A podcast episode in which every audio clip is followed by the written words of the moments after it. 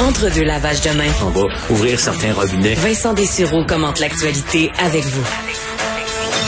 Cube Radio. Un été pas comme les autres. On est de retour et euh, moi qui commence euh, à faire de la plaisance, j'ai un bateau maintenant, je me suis acheté des jumelles pour regarder loin, des jumelles 10 x 50, je sais pas trop ce que ça veut dire, mais je suis capable de voir euh, un bateau s'en venir de près. Mais il y en a qui regardent plus loin, beaucoup, beaucoup plus loin, 32 années-lumière. Euh, d'ici. Évidemment, c'est pas avec des jumelles, même pas avec un télescope. Ça prend euh, des euh, outils de pointe que je peux à peine vous expliquer et qui amènent la découverte d'une planète de la taille de Neptune, donc nouvelle exoplanète, planète qui retrouve à l'extérieur du système solaire et du des Québécois, entre autres, qui est derrière en partie cette découverte. Pour en parler, il est aujourd'hui conseiller scientifique au planétarium Rio Tinto Alcan, auparavant chercheur postdoctoral à l'Institut de recherche sur les exoplanètes. Jonathan Gagné est en ligne. Monsieur Gagné, bonjour. Bonjour, merci beaucoup de m'avoir. Euh, donc, juste pour euh, clarifier au début, une exoplanète, euh, qu'est-ce que c'est? c'est juste une planète autour d'une autre étoile que le Soleil, donc à l'extérieur du système solaire. OK. Donc, cette partie-là est, facile à comprendre. Le reste devient un peu plus complexe. Donc, vous avez euh, euh, donc fait partie de cette découverte euh, d'une planète qui, qui qu'on dit donc la taille de Neptune. Parlez-nous de, de, cette, de cette découverte. Qu'est-ce que ça implique? Oui, ben en fait, c'est une planète qui est vraiment très intéressante parce que son étoile est très proche de nous. Donc, vous avez dit 32 années-lumière. En fait, euh, c'est très rapproché, ça, à l'échelle astrophysique, et ça nous permet d'aller étudier ses propriétés avec beaucoup de détails. Et en plus de ça, l'étoile est très jeune. L'étoile auquel, euh, euh, autour de laquelle la planète tourne est très, très, très active et très jeune. Donc, si on compare, par exemple, à, la Terre, vous nous ferez dans son, son, son, sa période de vie, là, on la situerait où? Oui. Ben, elle a 22 millions d'années, l'étoile, et la Terre a 4,6 milliards d'années. Donc, c'est, on parle de vraiment beaucoup plus vieux dans le cas du, de la Terre ou du Soleil. Donc, 4,6 euh, milliards versus 22 millions. Donc, euh, et est-ce qu'elle se situe, parce qu'évidemment, de, ce que je comprends, une des importances, c'est la, la, proximité d'une planète et de son étoile. Est-ce que la, cette distance-là, vous la connaissez? Est-ce qu'elle est intéressante au niveau scientifique? Euh, oui, ben en fait, c'est intéressant. elle est très, très rapprochée, ce qui fait qu'elle fait une période à chaque huit jours et demi. Euh, c'est intéressant pour nous parce que ça, ça fait que c'est plus facile la détecter avec certaines méthodes. Donc, elle passe devant son étoile à chaque huit jours et demi et on voit la lumière de l'étoile diminuer un petit peu chaque fois que la planète passe devant. Et étant donné que ça prend juste quelques jours, ben ça, ça nous permet de voir plein, plein de fois cet événement-là et de faire plein de mesures intéressantes par rapport à ça. Je lisais que la, confirmation ou la découverte de cette, de cette planète-là, c'était à peu près 15 ans de travail. Euh, pourquoi c'est si compliqué? Ben, en fait, c'est parce qu'on a utilisé des instruments qui sont vraiment une nouvelle technologie pour faire ça. Puis, c'est vraiment depuis le, le tout début de cette technologie-là qu'on observait l'étoile et on n'avait pas encore la précision nécessaire pour détecter la planète avant à peu près 2016. Et même en 2016, on a commencé à voir des signes de la planète, mais on n'était pas encore certain. On n'était pas convaincu que c'était réel et il a fallu l'observer pendant vraiment longtemps pour être vraiment confiant que, ah oui, on voit vraiment bien l'effet d'une planète. Et là, qu'est-ce qu'on, comment vous la, quel genre d'information, parce que je comprends que là, ce que vous analysez, c'est la, la, luminosité de l'étoile qui va baisser un peu quand la planète passe devant. Quel genre d'information vous êtes capable d'avoir dans ce passage-là? On peut savoir le ratio entre la taille de la planète et la taille de son étoile. Et donc, c'est ça qui va dicter de combien la luminosité de l'étoile diminue.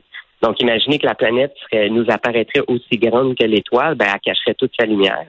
Tandis que si elle est vraiment très, très petite, ça va cacher seulement une microscopique fraction de la lumière, ce qui est le cas ici. Donc, c'est vraiment une toute petite diminution de lumière qu'on observe. Est-ce qu'on pourrait en savoir plus s'il euh, y a une atmosphère, par exemple, avec vos, euh, vos appareils? Oui, effectivement. Donc, euh, on va pouvoir vérifier ça, entre autres, avec le télescope James Webb. C'est vraiment un super télescope pour faire ça. Donc, il va être lancé bientôt. Et il y a déjà des équipes qui ont commencé à tenter de voir des signes d'atmosphère qui sont sortis, en fait, la même journée que la découverte de l'exoplanète. Par contre, il n'y avait pas encore la précision. Donc, ça va être vraiment avec des instruments à bord du télescope James Webb qu'on va pouvoir en faire plus de ce côté-là.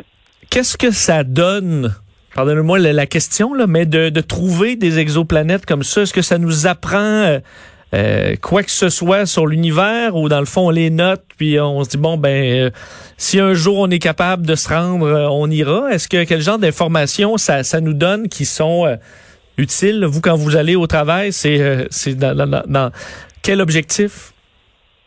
Ben, c'est une très bonne question. En fait, selon la planète que tu trouves, tu apprends différentes sortes d'informations. Euh, dans ce cas-ci, c'est une étoile très, très jeune et à cause de ça, on est en train d'apprendre certains euh, aspects de comment les planètes se forment. Parce que cette planète-là, euh, ça fait vraiment pas longtemps qu'elle s'est formée. Est même encore en train de se contracter. Dans le fond, elle, devient plus petite avec le temps. Elle s'est formée un peu grosse, puis elle, elle rapetisse avec le temps. Donc, on la capture vraiment là, dans ses premiers moments de vie.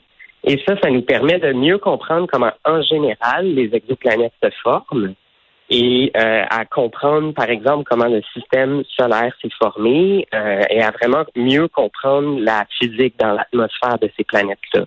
C'est sûr que ça rendre là-bas, ça, ça, serait extrêmement long parce que 32 années-lumière, ça, ça, prend 32 ans si tu te déplaces à la vitesse de la lumière, mais c'est pas vraiment euh, possible. possible. de faire ça. euh, mais vous, votre, est-ce que c'était un une passion d'enfance de regarder vers les étoiles puis de se poser des questions sur euh, sur l'univers? Ça vous est venu comment?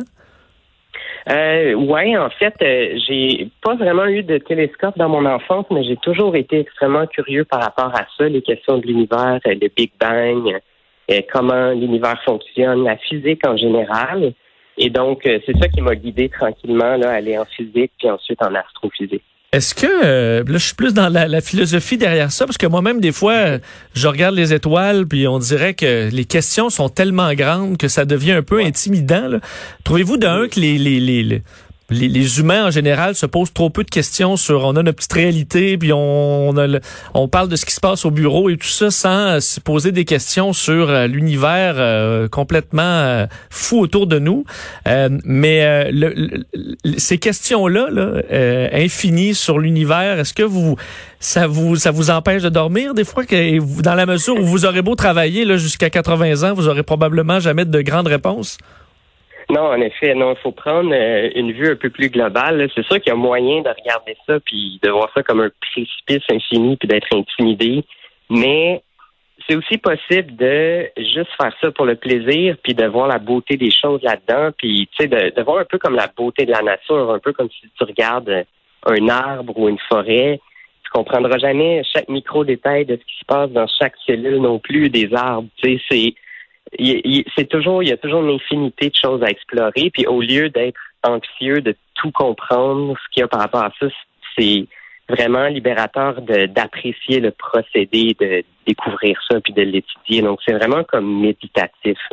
C'est vrai, c'est vrai. En tout cas, quand on plonge là-dedans, effectivement, c'est une une quête intéressante, mais sans fin, effectivement, de réponse. Ben, c'était très intéressant de vous avoir, euh, Monsieur Gagné. Félicitations. Et on peut. Euh, qu'est-ce qui se passe du côté du planétarium? Est-ce que cet été on pourra vous visiter?